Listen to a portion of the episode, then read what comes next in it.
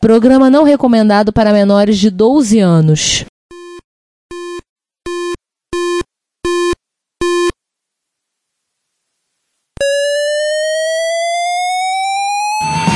Spectrum 81, Dragon Vic and all it one Commodore 64, Amsterdam Granate Thorn Electron Cheaper BBC Micro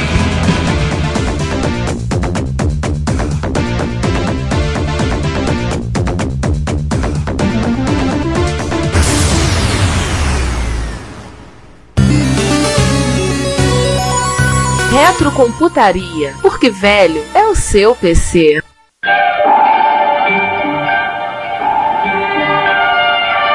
Fox Filme do Brasil apresenta Viagem ao Fundo do Mar. Estrelando Richard Basehart e David Hudson. Versão brasileira AIC Sampaio. Bom, vamos continuar então, vamos falar do Nebulous, então, que esse eu não conheço. Feito pela Houston em 87 e. É, esse jogo dá gatinho no jogo. Tá o quê? Mas ele vai explicar. Gatinho. Tá o quê? Ga- Gatilho. Gatinho. Gatilho, você Ah, gatinho. ficou traumatizado com esse jogo. Você descobriu uma. A falar gatinho é mais legal. Aí ele tá complicando mais, Rogerinho. É um jogo que foi lançado pela Houston, ou outra empresa inglesa, em 1987, para, eu vou falar a plataforma mãe dele, né, Commodore 64, ou foi o Spectrum? Acho que a plataforma mãe dele é Commodore 64, né? Não, esse jogo, a mãe, entre aspas, né? São as plataformas com 2 bits. É o Arcon, o Amiga e o ST. Ah, é? O resto é porte. Então ele foi em Shadow of the Beast. Foi lançado para Amiga, para Atari ST, pro Acorn, os 32 bits da Acorn, e depois lançado para Commodore 64, C2, Amstrad CPC, Spectrum, pro Atari 7800, que agora eu vou- eu vou fazer uma ressalva aqui pro Game Boy e principalmente pro Nintendinho, porque esses dois aqui é uma ressalva, porque esses dois aqui, pasmem, não eram para estar no- na lista. Aí você fala, ué, por quê? O roteiro desse jogo é que eram torres que, que poluíam as águas, os mares de um determinado planeta e você ia lá, você, o seu sapinho do bem, É, é um bichinho tipo sapo, tipo, tipo porco. é, o sapo porco e tal, ia lá o, sa- o sapo porco. Depois do Porco-Aranha, né? Porco-aranha, porco-aranha, pouco porco e mais aranha. Vai tecendo a sua teia, mas chouriço não faz isso. Cuidado, ele é um porco-aranha. Exatamente, pilotando seu submarino, aí chegava, abria o submarino, saía, fazia a sua missão, implodia a torre, a torre descia e depois pegava seu submarino e tinha as fases. Era tipo shutting up debaixo d'água com o submarino pra você ir pra próxima torre. Beleza! Inclusive a, a capa do jogo É, é um bônus. é Assim, João, é um bônus stage que você vai lá pegando os peixinhos e pegar ponto, né? E ganha tempo também. Isso, bom esteja maneiro. Inclusive, a capa do jogo é o submarino com o sapo porco dentro. Tá, agora qual é a minha surpresa? Que a versão do, do NES, também conhecida como Tower Toppler ou Castellan, Não, não. O NES é assim: quando esse jogo saiu nos Estados Unidos, quando a Atari comprou direitos para lançar para a plataforma dela, ela mudou para Tower Toppler. Então, no, no 7800, no S e no ET, é, é Tower Toppler. E eu acho que no- nos Estados Unidos, como um todo, acho que até o de DOS é Tower Toppler. é, Nebulos no europeu, geralmente tem muito isso. Chega a versão americana, já muda de nome também. Aí chega na japonesa, muda de nome de novo. Cara, eu vou te dizer o seguinte: que caixa feia desse jogo, hein? Aí depois fica, em japonês fica Kyuru-chan Land. Aliás, Kero em japonês é sapo. Aliás, isso é uma coisa: a caixa desse jogo pra Amiga é um primor de feiura. Tô pra ver um negócio mais feio que esse. As capas eram horrorosas mesmo. É da época que, o- que o, o, o programador fazia tudo na caixa. O grande problema do Castellan disso aí é que eles mudaram a história do jogo. As torres estavam lá, você tinha que derrubar, eh, ainda era pra derrubar, mas eh, não, tinha mais as águas. Você não tinha mais a animação da torre sendo derrubada. E quando você subia lá em cima da torre, você apertava o botão, você era transportado pra uma fase em que o nosso amigo Sapo Porco, no melhor estilo Mario, você tinha que pular na cabeça dos outros bichinhos e andando pra outra torre. Ou seja, totalmente diferente do, da proposta do jogo não. Pegar bônus, pegar e pular obstáculo. totalmente diferente a proposta do original. E, ou seja, o Casterna, ele praticamente ele só tá aqui como menção, porque ele não era pra estar aqui porque não tem água. Literalmente a Nintendo roubou água. Que coisa de doido esse jogo, cara. Eu vou te contar. Esse lance do nome pode ter forçado isso, porque tanto a Atari quanto a Nintendo compraram da Nelson, da, da Helson, Helson, Helson Nelson, Helson, da Helson, o direito do jogo. E aí, pra forçar uma exclusividade, a Atari mudou o nome do jogo para Tower, Tower Toppler e o japoneses, no, fi- pra não deixar barato, também fizeram isso. Só que mudaram o nome do jogo. Mudaram o nome do jogo duas vezes, né? Tanto na versão do Nintendo original quanto na japonesa. Mas eles acabaram mudando coisas da história do jogo também. Ou, ou falaram pra Helson mudar. O que eu ia falar é que o, a versão não- não é ruim, ela só é, vamos dizer, diferente da proposta. Inclusive, ela tem um ponto muito bom, que inclusive ela é melhor do que as versões de 16 32 bits. Ela tem músicas durante as fases e músicas até interessantes. Agora que eu olhei as imagens, eu lembrei desse jogo. Eu vi um vídeo desse jogo, eu achei a versão do Nintendo um pouquinho mais lenta. É, E com gráficos mais feios. a paleta de cores fica, deixa a desejar em relação ao dos jogos normais de NES. É, a versão do 64. Depois você comentou que roubaram a água. Eu assisti o vídeo de quase todos os jogos do esporte, tá? A versão do 64, ela tem uma jogabilidade melhor, segundo o amigo do SC. A do Spectrum, o, até por, por limitação do hardware, ele é um pouco menor o tamanho do bichinho e companhia. Uhum. Mas o a do Nintendo eu achei ela estranha. Eu achei tipo, ou foi mal programada, a galera que a Nintendo escravizou para o jogo não soube portar direito, Que eles estavam com raiva. ou essas brigas de nome aí muda roteiro. Não, essa briga de muda de nome, muda roteiro, atrapalhou o projeto. E projeto cancelado que eles iam portar o, o jogo do 7800 pro Atari XE e nunca aconteceu, infelizmente. Tem só umas imagens, né? Tem uma, uma explicando. É, o, o cara fez, o mesmo desenvolvedor fez pro XE, acho que até lançado, ser lançado no Chex, mas a, na, quando ficou pronto a Atari já tava em outra. Aliás, esqueceram de falar que esse jogo também saiu pro Endstream, que eu não conheço, pra OS, Simia e Wii. Acho que no Wii o nome é Castelia. Eu ia perguntar o que que era tudo mais. Do Wii é, é console é, arcade. Isso mesmo, é o Castelia. Endstream, pelo que entendi, parece um site onde você pode você jogar jogos antigos dentro dele. É, Lembra vagamente o conceito do Stadia do Google, né? Ai.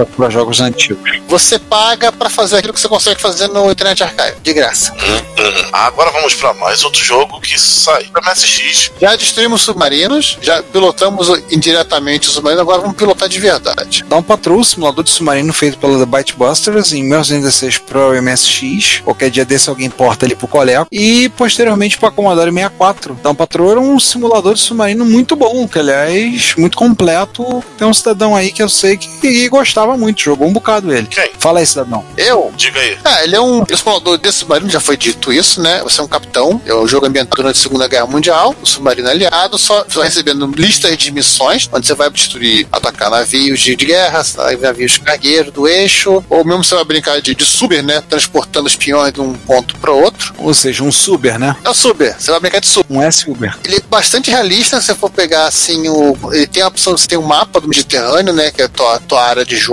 E se você comparar um, o mapa de verdade, você vai ver que bate assim, não, não só a geografia em si, como a distância. Você. Acho que ele marca o tempo, você consegue medindo o tempo da velocidade do submarino com o tempo do jogo do, usando o mapa, você vai ver que eles, eles são muito equivalentes. Ou seja, você sai de Gibraltar pra fazer uma missão lá em, na Grécia. Vai demorar. É, o tempo é mais corrido, né? Mas você, no Atlas, você vai ver a distância, você tem a tua velocidade média, você tem mais que você tem, você tem inclusive o tempo estimado. Você vai ver que você pegar a linha reta que você traça na- no mapa, medir e fazer a, a conta bonitinha, você vai ver que ela, literalmente ela bate com a previsão do jogo. Assim como vários jogos feitos para MSX na Europa, eles saíram no Japão em cartucho. Então tem uma versão do Down Patrol em cartucho em 1988. Se eu não me engano, quem distribuiu foi a Pony Canyon. Foi, foi a Pony. Sim, geralmente era. Esses jogos ocidentais assim. É, não tem alguns outros jogos que saíram pela Comptic, por exemplo, Oilswell, Dumbusters, e tem alguns que saíram pela Jaleco, que eram principalmente os isométricos. Mas esse eu lembro de ter visto pela Pony Canyon, inclusive o cartucho é branco. Mas na Europa saiu em fita cassete e disquete, e na versão de fita cassete saía de um lado a fita o jogo para MSX, do outro lado da fita cassete o jogo para Commodore 64. Se você tiver os dois plataformas, comprava um jogo. Só pra você errar o lado da fita, todo dia. Era um, um jogo bem completo. Eu lembro do outro simulador que não era tão bem feito, né? Esse eu joguei um pouquinho mais com o Dom Patrol, que foi o Ocean Conqueror, que é de 1981. Esse eu não lembro, não. Vou confessar pra vocês, não lembro. Esse eu lembro que eu joguei um pouquinho mais. Esse teve vários portes, foi feito pela Hackint para Amstrad CPC, Commodore 64, MSX, SX Spectrum e foi lançado no ano de 1987. Esse, eu vou ser eu lembro um pouco dele, eu não lembro de maiores detalhes. Eu, esse, esse eu acho que eu joguei mais até do que o Down Patrol, mas ele era meio estranho, sei lá, achava ele meio, meio esquisito. Mas era divertido. Na época, né, a gente jogava de tudo, né? A interface do Down Patrol, ela literalmente ela foi feita pro rádio da MSX. Acho que isso também deve ter ajudado bastante o porte para Commodore 64. São muito parecidas, visualmente até. Hum. Agora eu vou falar de um jogo que eu tentei jogar e não consegui, porque eu achei esse jogo chato pra caramba. Vai lá, João, destila todo o seu ódio. É o meu 88 Attack Sub. Ô, joguinho chato. Isso aí. Ele é um simulador submarino da famigerada Electronic Arts, lançada em 1989 para PC-DOS, Amiga, Mega Drive barra Sega Genesis e PC 9801 aí que pegou a versão do DOS de rebarba. É, o jogo, você também, mesmo esquema do, tu já fala da Patrol, né? Você é um capitão de submarino que você dá ordem pros seus comandados, cada um tá num setor lá do submarino, você chega na mesa do cara, o cara do radar, você chega na mesa do cara, é o timoneiro, você, você olha no visor, né, que sai debaixo da água, você vai lá pra sala de lançar mísseis, ou então pra sala de máquinas. O jogo é, é bem realista, mas o problema é esse. O realista deixa o jogo tedioso. A realidade é tediosa. É triste isso, hein? Fora que as distâncias deve ser desse esquema aí do, do patrão pra pior, porque você não tá no mar Mediterrâneo, acho que você tá no Oceano Atlântico. Então, terrível. O jogo tem até gráficos interessantes pra época. Eu acho que eles já eram jogos que já pegava. Não, ele usa a imagem digitalizada. Não era digitalizado, era um, de, era um desenho bem feito. Não, ele tem desenho, mas quando você, você, você chegava próximo do. pra falar com os caras, ele tinha tipo uma foto digitalizada. Mais ou menos, ele era como se fosse desenhado por cima de foto. Era um, quase um rosto. Ah, pior ainda. Mas, mas, era bem feitinho, era bem feitinho. Isso aí ficava legal no, até no PC. No PC, não sei se ele já era VGA ou se ele é um EH bem feitão. Ele, ele tinha três opções. Ah, ele já tinha VGA. Então ele já tinha VGA. Obviamente que em CGA vai ser intragável pra jogar. Não, nem, nem joguei. Eu joguei ele todo colorido e, e ele acho que já tinha também suporte a placa de, de som. Não joguei ele em 89, nem no Amiga e, nem no DOS, nem no Mega Drive. Eu joguei ele no PC uns anos depois, lá pra 93, 94. 64, lá no PC já com VGA e com placa de som, e ele tinha o suporte pra parada toda. Mesmo assim, eu achei tudo tedioso o jogo, cara. Meu contato com o jogo não foi dos melhores. Duas curiosidadezinhas rápidas, né? O capitão do submarino americano tá fumando um cachimbo dentro do submarino. Dentro! E no operador de radar do submarino soviético tem uma caneca em cima escrito I love e aí o símbolo da foice do martelo. tu, tu escolheu o lado, né? É, esse lance de escolher o lado americano ou soviético. E tinha também o jogo do Outubro Vermelho, já que a gente tá falando do. Detalhe que é uma adaptação do livro, não é adaptação do filme. É, se você quiser uma coisa menos realista, né, né, João? Tá vendo? Você tem o The, The Ranch of Red October, mas você tem um jogo de 87, que acho que é a versão que tem pra MSX, que é uma adaptação do livro do Tom Clancy. Pra lembrar, o filme é de 1990, com o recém-falecido Sir Sean Connery e o Alec Baldwin. Eu ainda não falecido Alec Baldwin. Ele morreu? Não, né? Não, isso não. Não, tá imitando o Trump no Saturday Night Live. Ah, tá, tá bom. É baseado no livro. Aliás, o livro, que aliás é muito mais completo que o filme, por motivos óbvios, são mídias diferentes. Tem muito mais destruição no livro. E o filme é de 1990. Eu acho que o livro é de 85, 86. O jogo é esse mesmo esquema do meu 88? De ter várias salas? Não. O do MSX, eu lembro que, que é do Chivação do Beck, ele tem o um mapa do Atlântico e você não sabe, não faz a menor ideia do que tem que fazer. Até porque a versão pirata é onde você não tem, não tem o jogo, não tem manual, né? Antes de seguir esse negócio de já que falamos de tanto submarino, e antes de seguir para falar de mais submarinos, durante a pós, assim, eu tinha uma colega da, na pós-graduação que é, era da Marinha, e ela, assim, literalmente, ela serviu em várias embarcações da Marinha Brasileira, inclusive ela, ela chegou a servir num submarino. E ela fez um comentário assim que nenhum filme, nenhum livro, nenhum lugar que fala submarino que eu já tive acesso para consultar, ler, escrever, ninguém comentou. É o seguinte, gente, crianças, é, o submarino é uma embarcação de guerra, então assim, a água do submarino, ela não é descartada. Então, a água do banheiro não é descartada. Então, o cheiro do submarino é cheiro de banheiro. Uhum. Olha, o Hunt for the Red October saiu em 87 para Atari ST, Amiga, Apple II, Macintosh, Spectrum, MSX, Commodore 64, PC e em 1989 saiu um port para Apple II GS. Já tem esse por acaso tem bastante porte. Eu lembro dele, tô olhando aqui, lembro vagamente dele, mas eu não conseguia fazer nada, não conseguia entender nada desse jogo. É, você também não tinha manual. É claro, né? Os pirata, tu queria o quê? Manual? Aham. Ó, oh, vou te avisar um negócio, hein? O Retrocomputaria é um podcast gratuito, ou seja, você gasta nada para visitar nosso site, ouvir nossos episódios, consumir o conteúdo que a gente gera. Mas isso não significa que não tenha custos. Nós da equipe investimos tempo, conhecimento e dinheiro nossos para que você receba o melhor conteúdo que pudermos proporcionar. E, como vocês sabem, nós não desejamos colocar anúncios no site. Então, nós temos algumas maneiras que você pode colaborar conosco. A primeira delas, que você pode nos pagar um café. Na lateral do site você encontra um banner onde você pode fazer-nos uma doação. Nós aceitamos PayPal, PagSeguro, Mercado Pago ou PicPay. Se você contribuir acima de um certo valor, você poderá ganhar um brinde e o frete é por nossa conta. Outra maneira de você colaborar é clicando nos nossos links de afiliados. Também na lateral direita do site, mais embaixo,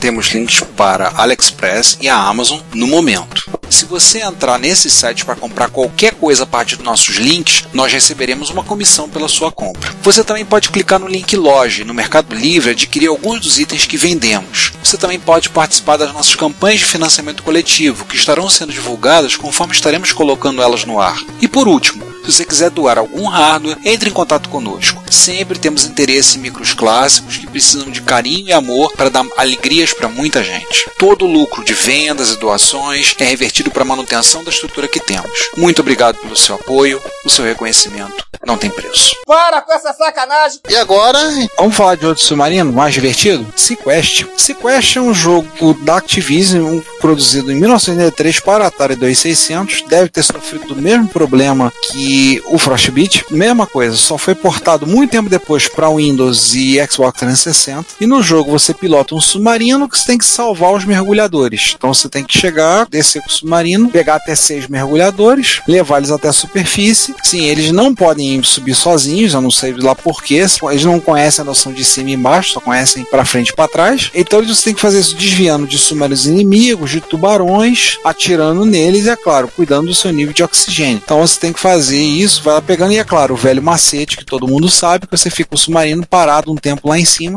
esperando os mergulhadores aparecerem. Então você deixa passar um, passar dois, depois você dá um tempo, daqui a pouco aparecem quatro mergulhadores numa tacada só, você só vem ali, desce atirando e pegando os quatro. Você pode botar seis dentro do submarino. Em 2012, teve um porte para os computadores Atari de 8 bits, um porte feito para o Atari 800 XL. E outro, como eu disse, infelizmente caiu no mesmo problema do que a gente comentou do outro jogo, no caso do Frostbite. Pegou o período do crash, né?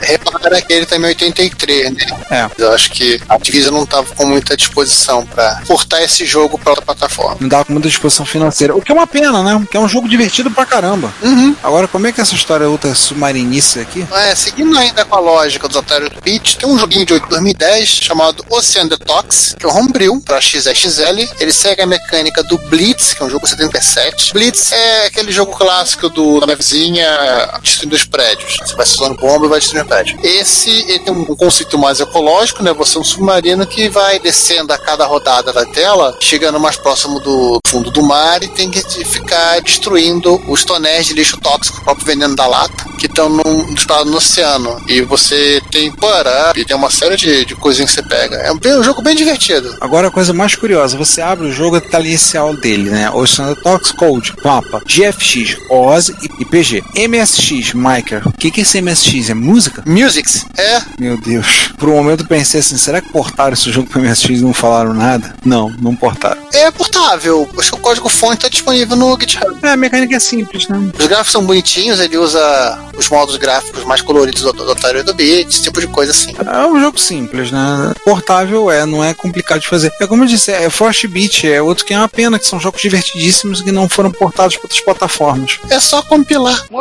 É só compilar. Aham, tá lá. Bem, continuando com o submarino, né? O Titanic, não que afundou em, do- em 1912, É o próprio. mas falado. É só pra avisar que o Sequest não é baseado no seriado dos anos 60 famoso. Ainda que houve jogos pro Super Nintendo no Mega Drive do remake dos anos 90, o Sequest TSV. Mas eles foram lançados em 95, lá no ano de corte nosso. Mas é.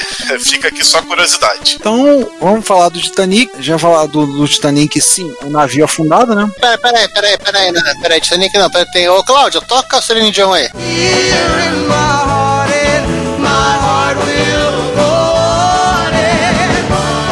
Titanic que a gente tá falando é um jogo feito em 1988 pela Toposoft, soft house espanhola, distribuído pela Herb para Amstrad CPC, PC2, MSX, ZX Spectrum e pro MSX na época para variar tá aí, a Titanic 1 e Titanic 2. Não, gente, era só um Titanic, era, era cada um de um lado da fita, cassete. Isso. Só que aqui no Brasil, o pessoal quis lucrar um pouquinho mais, né? Eu acho que a galera nem se dava conta disso, eu achava que era outro jogo mesmo. É, acho que o pessoal fazia isso, é que eu só não se dava conta. Por isso tá com lado a lado, né? É, Ah, cara, ninguém tinha informação, vamos que vamos, né? Pode ser. Então, a história do jogo era dois personagens chamados Urine. Gente, Urine. Então tá, né? e Jack? I understood that reference. Jack não. Não. Urine e o Deepman desenvolveram um traje de mergulho para águas profundas e decidem procurar o Titanic para desvendar os seus segredos. Depois eles venderam o traje pro James Cameron. Com certeza. Vale lembrar que o, o, o Titanic o, demorou muito para ser localizado. Todo mundo sabia mais, a, mais ou menos a região onde o navio afundou. É, o Oceano Atlântico.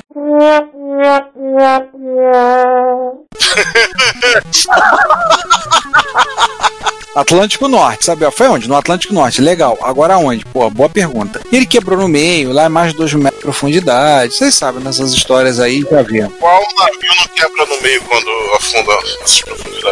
Sei lá, não- O Poseidon não quebrou no meio, ele virou. eu não sei, eu nunca fundei um navio, então. Nunca afundou qual navio? Verdade, eu nunca fundei com o navio para ver como é que isso acontecia. Então, nossa, os gráficos da versão de PC são bem diferentes. Ah, um joguinho divertido. A, a- a curiosidade, o, o navio da onde sai o, o submarino na versão PC2 chama-se Calypso. Não, não é o Calypso que vocês estão pensando, não, tá? Tô falando Calypso, alusão ao, ao Calypso do Jacques Cousteau, que era um Mustang que Não vai ter chiptune do Calypso, não? não, não tem como botar a, Joelma bater no cabelo.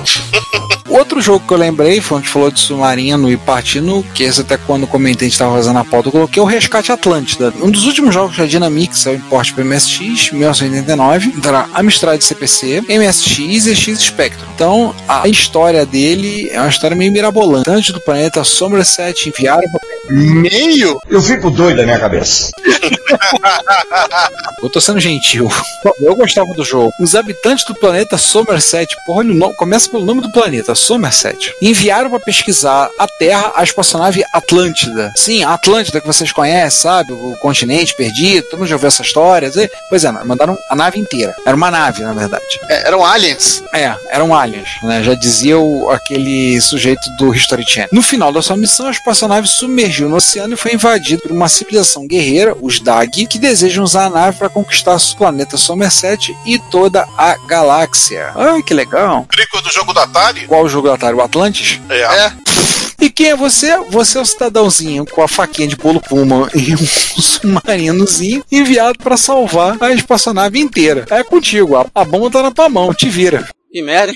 Quando nasceu quadrado. Isso aí, você que lute. Spoiler, falhou miseravelmente. O jogo está dividido em três partes, tem um sistema de senhas para facilitar a carga conforme o processo. É, João, esse não tava em dois, ó, tava em três. Esse é em três partes, tá vendo? Aquele Arcos também. Nos três lados da fita. Tinha um jogo chamado Arcos ou Arcos, Arcos. que era Toposoft, se eu não me engano, que também era três partes, né? Nas três partes da fita, né? É. Os três lados da fita. A fita tinha lado A, B e C. A primeira versão dele pro Spectrum estava incompleta, e aí você tinha que mandar a fita de volta pra Dynamic para eles mandarem a fita com a versão completa. Como é que é, João? É DLC, né? DLC que chama. Despachamos lunes por Correios. Cara, eu gostava de Resgate Atlântida. Aliás, outro dia eu fui ver o vídeo pra ver como ele terminava, pra entender que esse- gente, você faz todas as coisas, você consegue acionar a, a espaçonave e aquela espaçonave do tamanho de um continente sai de dentro do mar e voa pro espaço. E, e eles prometem Resgate Atlântica 2. Só prometeram. É, né? Mas vão prometer também. Viria no quarto lado da fita. Prometeram Fred Hardest 4 pra MSX, então. Hum, uma coisa curiosa que eu vi desse jogo aí, ele tem mão da Cryptsoft, hein, João? E eu olhei assim, olhando um pouco o gameplay, eu vi pedaços do Astro Marine Corp nesse jogo. Utilizaram rotinas depois. Mas eu acho que a Dynamic ela era publisher, cara. Porque se eu não me lembro, no boot do jogo, o jogo era da ópera. É, não, mas é, o vídeo que eu vi que é do Spectrum tinha uma referência da Cryptsoft. Aí quando eu li Cryptsoft, eu comecei a olhar o, o boneco andando, os tiros dele, eu, eu comecei a ver o Aston Marine Corps. É. Agora só falta a gente descobrir que o Aston Marine Corps, em tese, é a sequência do Resgate Atlântida que não terminaram. Mas eu acho que Manicorps é antes. Acho que são antes. Então, ao contrário. Só os códigos do, do MC foram usados aqui no jogo do DLC. Agora, qual é esse desse aqui? Qual é esse outro aqui? Aquanaut? Qual é o lance desse aí? Esse é um jogo que o João ama. Não sei porquê. Não, não é da questão de amar, é questão que eu achei interessante. O Aquanaut foi desenvolvido por uma obscura e quase abissal Vision Chip da França em 1989, lançado para Amiga e Atari ST. E ele é o conceito do Titanic, do Resgate Atlântida e, e até um pouco do Navy Movies para essas máquinas. Olha, é o fruto de um bate-papo no boteco. Alguém dessa Frison Soft deve ter esbarrado com alguém da Dynamic e rolou um bate-papo. Rolou um clima, assim, rolou um match, né? Uhum. É, os caras jogaram esse e fizeram um, um apanhado dos três jogos numa coisa só. Esse jogo aí, que você deve matar uma raça alienígena que deseja invadir a Terra e que estão escondidos nos, no mares do Caribe. Ou seja, é mais ou menos Resgate Atlântida. Olha, Aí você entra numa mistura de Titanic com Navy Movies, você tem que enfrentar as criaturas marinhas e alienígenas até chegar lá. E você também usa um traje espacial, traje espacial não, um traje de mergulho especial, Titanic Feelings também. E na segunda parte, tu chega na cidade submersa inimiga, você sai da água e você começa a perambular pela cidade pra, e matando os bichos no esquema do Navy Movies, só que com mar labirintesco. Sabe o que, que esse jogo me lembrou quando tá deba ali debaixo d'água? Me lembrou X, que é fora do nosso ponto de corte. É um jogo de estratégia, que já fizeram vários remakes depois. Qual? Mas é um jogo que eu. O X com UFO 2, Anime Anon, o que é o, o segundo, os alienígenas estão escondidos debaixo d'água. Exatamente. Esse eu joguei um bocado no PC. e nesse Aquanaut, se você também resgata o Jack Sparrow ou não? Não, não tem nada a ver com pirata. Só faltou o pirata, hein? Pra fazer combo na cartela. Fazer o combo do bingo do episódio. Agora, qual é desse Hydrofull? Cara, esse nome não me é estranho. Vamos lá, Hydrofull ou Hydrofull ou whatever full. Olha, lembrei agora do Mr. T falando de full. Ah, Ah, lembrei porque eu lembro, eu lembrei dele. A versão do Spectrum. Eu lembrei da cara por conta do. Essa imagem eu tinha salva no, no MSX, convertida para MSX. Era uma das imagens que vinha nos samples do Graphic View da Polysoft. E segundo o Giovanni, ele só botou esse jogo por causa Também. Não, eu, olhei esse jogo, eu cheguei a jogar um pouquinho, ele é bem interessante. Só que eu não conhecia o histórico. Pra mim era só um jogo de mergulhador. É um jogo da Carter Fools, de 87, foi distribuído pela FPL. Então, o jogo to- ele tem tanto para Amstrad CPC quanto Spectrum. E é uma sequência de um jogo mais obscuro, também um outro jogo obscuro da empresa chamada Swivel's World. Nossa. É, assim, vou, vou explicar pra quem viu pela primeira vez. Assim, ele é um jogo isométrico onde você é um mergulhador e tem que recolher tá, peças de. Não é estilo Ridge Over Hills. Como você tá dentro d'água, você também consegue subir e descer. Então, tecnicamente, o jogo é tridimensional. Efetivamente tridimensional. Agora, explicando a história dos caras, né? Você é o Swivel, né? O Self o Willed Extreme Environment Vocational Organism, meu Deus. Você precisa encontrar e destruir. Nossa. É, é acrônimo nessa vida. Você precisa encontrar e destruir os WIJUs, Waste Ingestion and Janitor Units, que são unidades responsáveis por tese manter as águas daquele, desse planetóide artificial limpas e que estão com defeito. Basicamente, isso é o jogo. Gente do céu. É aquele famoso. cri- Criamos um enredo só para fazer um jogo isométrico. Só para seguir aí com água, robôs e ingleses, né? Worst Things Happen at Sea, que é de 84, da Silver Salt. Adorei o nome. É quase como se fosse um jogo feito pelo Monty Python, né? We are the knights who say... Por aí. Adorei esse nome. Parabéns. Ele só tem pra Spectrum esse, né? Esse só. Pra empatar bem o humor britânico. E pra quem quiser, assim, um jogo de mergulhador mais recente, né? Peguei aqui o Subaquatic, é um jogo da galera do Morron Twins, que é o jogo 2009, versão pra Spectrum, e 2012 a versão da galera, da, pré-merecido pela galera da Relevo. É tipo um Tomb Raider embaixo d'água. Você é o arqueologista Ferdinand W. Templeton, que está colhendo tesouros em- é dentro de uma caverna subterrânea. E é bem interessante, porque a caverna é um grande puzzle, tem vários inimigos, é um jogo divertido pra MSX. Tô vendo que o único arqueólogo da, da cultura pop que não é inglês é o Indiana Jones. Verdade.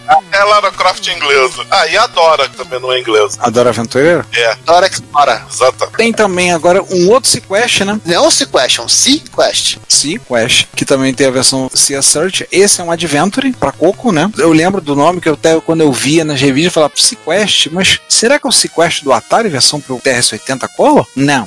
Não. Nada a ver. Ele é um Adventure feito pela Mark Data Productions, lançado em 1983 para o Coco. No ano seguinte foi lançado para DOS com um novo nome, Cia Search. Provavelmente a Sierra Online não gostou do Quest, resolveu trocar o Quest para Search. Pois é. E é um adventurezinho clássico, né? Daquele estilo de desenho e, e texto e comandos. Basicamente você escreve, diz o que vai fazer e vai lá, te vira aí. Tipo Sierra início de carreira? Por aí. E você encontra piratas, sereias, tubarões e. Você encontra Lovely Mermaids. Não, você correr direto, além dos piratas, você é atacado por canibais, né? Aham. Ai, ai. Agora eu queria só dizer um negócio pra você. O Retrocomputaria está disponível em vários serviços de streaming de áudio. Entre eles temos o YouTube, o iTunes, o TuneIn, o Stitcher, a Last FM, o Evox, Castbox FM, Player FM, Google Play Música e agora também disponível no Deezer e no Spotify. Não deixe de ouvir, comentar e compartilhar o nosso trabalho. Nosso muito obrigado por sua audição. Você não entende bulufa? Agora, com essa sessão aqui, vocês botaram Onde Eu Nasci, eu até não entendi. Isso é quanto, João? Under the sea. Under the sea. Eu não. Tá? Porque onde eu nasci, bem, se você é pai ou mãe, ó, claro, e é torturado e tortura suas crianças com produções da Disney, você deve descobrir que naquela animação a, a Que Pena Seria, a música Under the Sea, a versão brasileirada, foi mudada para Onde eu nasci. Aliás, a galera que fez a dublagem das músicas que concorreram, chegou- chegou a ganhar o Oscar, fala que a, a música deles ficaram melhores. Não, sim, mas eu não entendi por que essa questão tem a ver com a pequena sereia esse jogo, por causa que é bagunça com a mitologia? Não, porque agora não, não- não tem mais submarino, não tem mais mergulhador, são criaturas que respiram debaixo d'água. É, marinhas ou aquáticas. São peixes vivos que podem viver, no, que vivem na água fria. É, são criaturas. Pronto. Eu não sabia que o Phaeton, que é o primeiro que falou, eu não sabia que tinha a versão do Phaeton pra, pra MSX, não. Tinha. O Fafon? O Phaeton eu lembro de ter visto ele no, no Atari, mas não sabia que teve versão dele pra. Ele teve versão pra TI. É, não, sim, mas eu não sabia que tiveram feito um porte dele pra MSX. Tudo bem, saiu pra Coleco, né? Não, tirando a do Atari e a do Intellivision, as outras três são idênticas. É, é fácil você entender. Você, pra, pra imaginar a versão de MSX, você pega a do Coleco. Uhum. E é o TI, que é o mesmo processador de vídeo, então a imagem, o gráfico é o mesmo. Pois é. É o jogo da Imagic, né? Imagic lá de cima, de 83, tá 260, ColecoVision, Television, MSX e, claro, tem o 994A. E aí começa. Aí começa a bagunça. Começa a zoeira, né? No mínimo. Que é Que é a filha do Netuno. Hum. né? Ela foi sequestrada pelos titãs.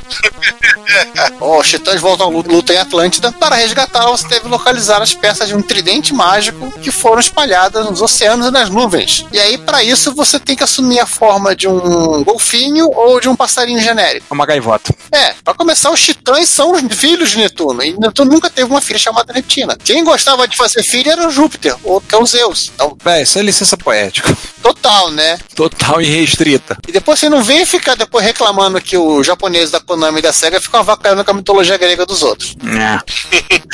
né, eu lembro desse do Atari. Atari 2600, eu lembro dele lá. Na minha opinião, é o jogo que influenciou diretamente o outro jogo que tá na nossa pauta aí. Na minha opinião. Exceto pela parte do passarinho, e do Netuno, e da Neptina. Não, a história é. Vamos dizer que os caras conseguiram fumar mais ainda. Cara, eu tô tentando engolir a Neptina aqui, tá? Tá tomando remédios.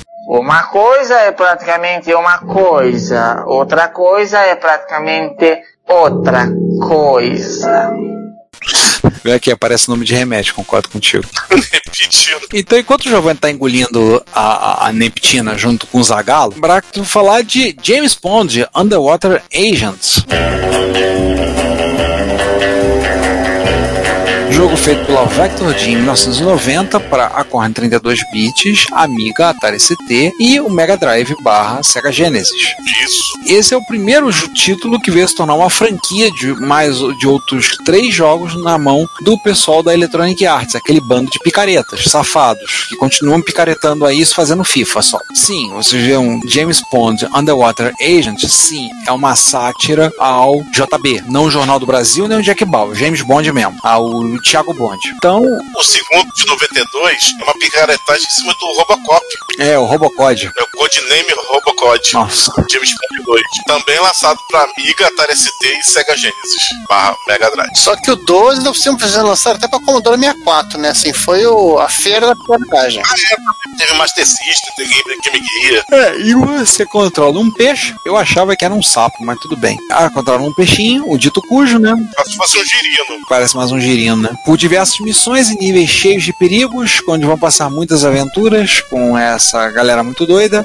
e, claro, com o tempo ali contadinho. É uma, obviamente, uma sátira que foi até quatro jogos. Esse rendeu quatro. Sendo que o último é o mais picareta de todos, né? Fizeram um jogo. Aquatic Game, né? Como é que é a história da Aquatic Games, João? Você estava comentando comigo outro dia? O jogo se passa em 92, no mesmo ano que foi lançado. É uma Olimpíada no mar com animais aquáticos e lá está um sapo participando no mar. Um sapo. A delegação estrangeira, caramba. Sapo, sapo, sapo, coitado, se entrar no mar morre. Falaram pra ele, então ele foi. Ai, ai, verdade. Delegação estrangeira, bem lembrado. Então, esse aí falando o, o jogo que é mais fumado que o Phaeton. E que, que eu acho que se inspiraram no Phaeton pra fazer esse jogo. Ah, esse jogo pegou aquela onda que começou nos anos 90 de ecologia, que as pessoas começaram a se preocupar com a ecologia, tudo. Com certeza. É com 92. Aí em 93 esqueceram. É, em 93 o pessoal deixou pra lá. Culpa do Capitão Planeta. Então nós estamos falando de Echo the Dolphin. Um jogo feito pela Novo Trade, distribuído pela Sega, aquela mesmo, que saiu para Game Gear, Mega Drive barra Sega Genesis, Master System e depois saiu para um, um caminhão de outras plataformas. Sega CD. O Virozona, né?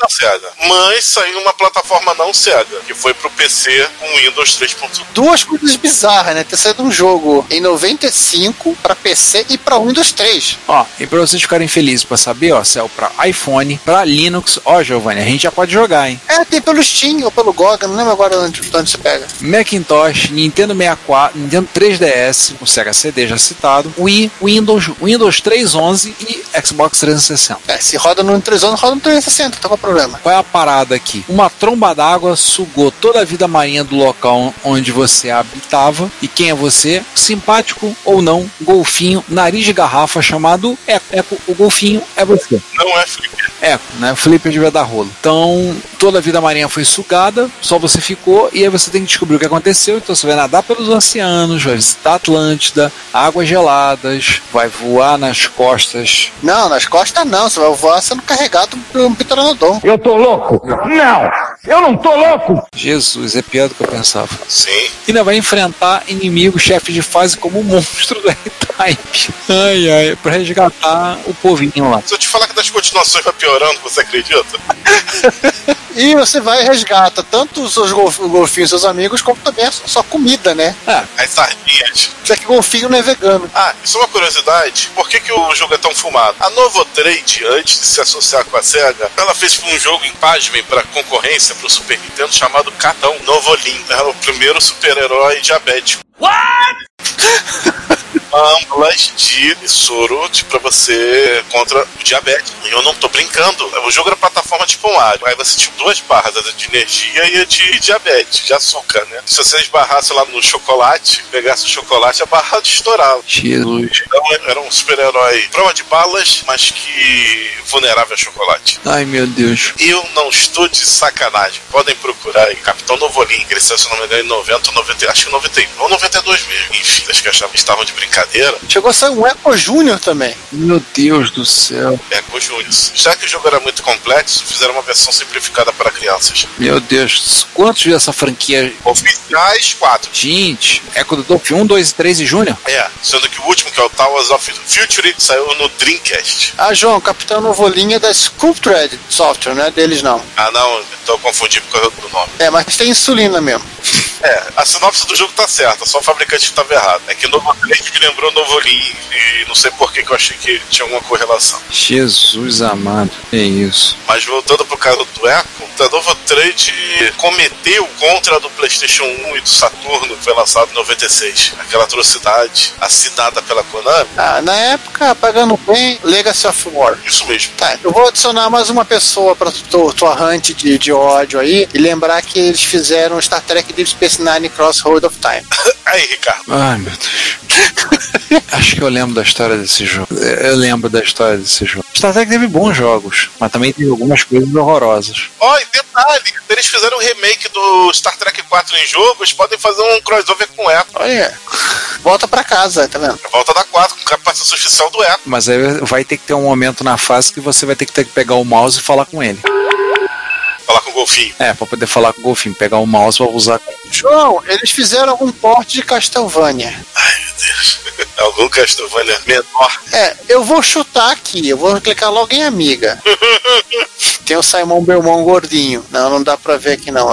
É, mas estamos indo bem. Mas assim, eu vi, eu não, eu não conhecia o Echo. Eu só conheci da- das propagandas e nem de screenshot, nunca tinha visto, de, de curiosidade. Mas eu vi o vídeo de uma versão de Mega, é um jogo absurdamente rápido, parece o Sonic debaixo d'água. É rápido demais até pra estar debaixo d'água, né? É, rápido demais, eu não sei se isso conseguia garantir alguma jogabilidade, né? Porque o cara que eu vi o vídeo dele completando o jogo, ele chega numa que na penúltima fase, ele dá pra ouvir ele falar bem baixinho. Eu odeio esta fase.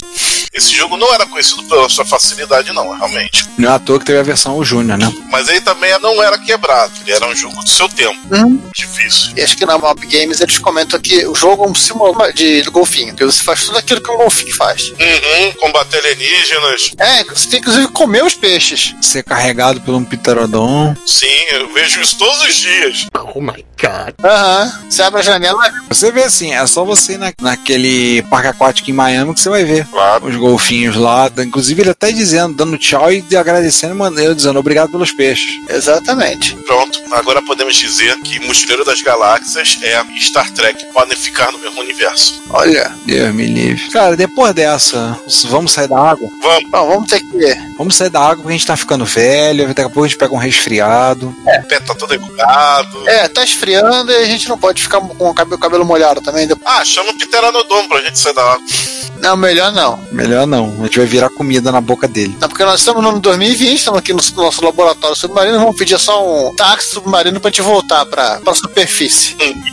Vamos chamar um Suber. Mas antes a gente não pode pegar uma coisa e comer lá na. Como é que é o nome do sanduíche do Bob Esponja? Não um hambúrguer de siri? Eu ia dizer que o super- subaquático ia ser o subvoador. É, antes disso, vamos pedir um hambúrguer de siri. O João já tava comendo um hambúrguer de siri, né? Não, nem, nem, nem pensar, cara. Seria me dar ânsia de vômito. Uau! Eu tô falando sério. A gente vai comer um hambúrguer de siri ali na fenda do biquíni. Eu não. E o João vai comer um hambúrguer de siri vegano, feito de alga. Então, gente, é isso. Obrigado por ter ouvido até aqui. Esse é o último episódio de 2020. Agora, depois do ano da desgraça de 2020, nos vemos em 2021. Mês que vem, em janeiro, vocês já sabem, a gente tem direito a férias. Não, mês que vem é onzembro. É verdade, mês que vem é o, é o 13 terceiro mês do ano. Onzembro. No, God, please, no! No! Mas de qualquer forma, a gente vai publicar o besterol, as retrobesteiras. Então, sinto muito. Vocês vão ouvir besteira demais, sinto muito. Mas assim, no período de janeiro, voltamos em fevereiro de 2021 com os nossos episódios. Boas festas, que 2021 seja melhor que 2020. Não será nenhuma dificuldade. Pior do que 2020, acho que vai ser difícil. Ainda tá faltando os aliens. Talvez depois do apocalipse, né? Aí, aí vai ser pior, a ocorrência do apocalipse. Mas até lá, então, acho que vai ser difícil alguma coisa ser pior de 2020. Mas não vamos falar mal do ano que tá saindo, não. Deixa ele sair, porque senão ele vai aprontar alguma até acabar. É, ainda tem alguns dias. Calma, tudo. Até alguns dias, né? Tem que ficar atento, com calma. Então é isso, boas festas. Nos vemos em 2021. Obrigado por ter colaborado com as nossas campanhas. Estão de olho aí. É isso, gente. Fui. Até mais. Enquanto o João termina de, os rolinhos de primavera dele, até mais, a gente vai tirar férias agora de podcast, vamos passar uma incrível, fantástica, maravilhosa temporada dentro de casa e a gente volta em 2021, se 2021 vier. Até. Pessoal, bom dia, boa tarde, boa noite. E eu vou pegar meu subvoador pra ir embora. Fui. Olá, aqui é Cláudio Cassens. Eu fui gerente de desenvolvimento da Microdigital entre os anos 83 a 90 e vocês estão ouvindo aqui a Retrocomputaria.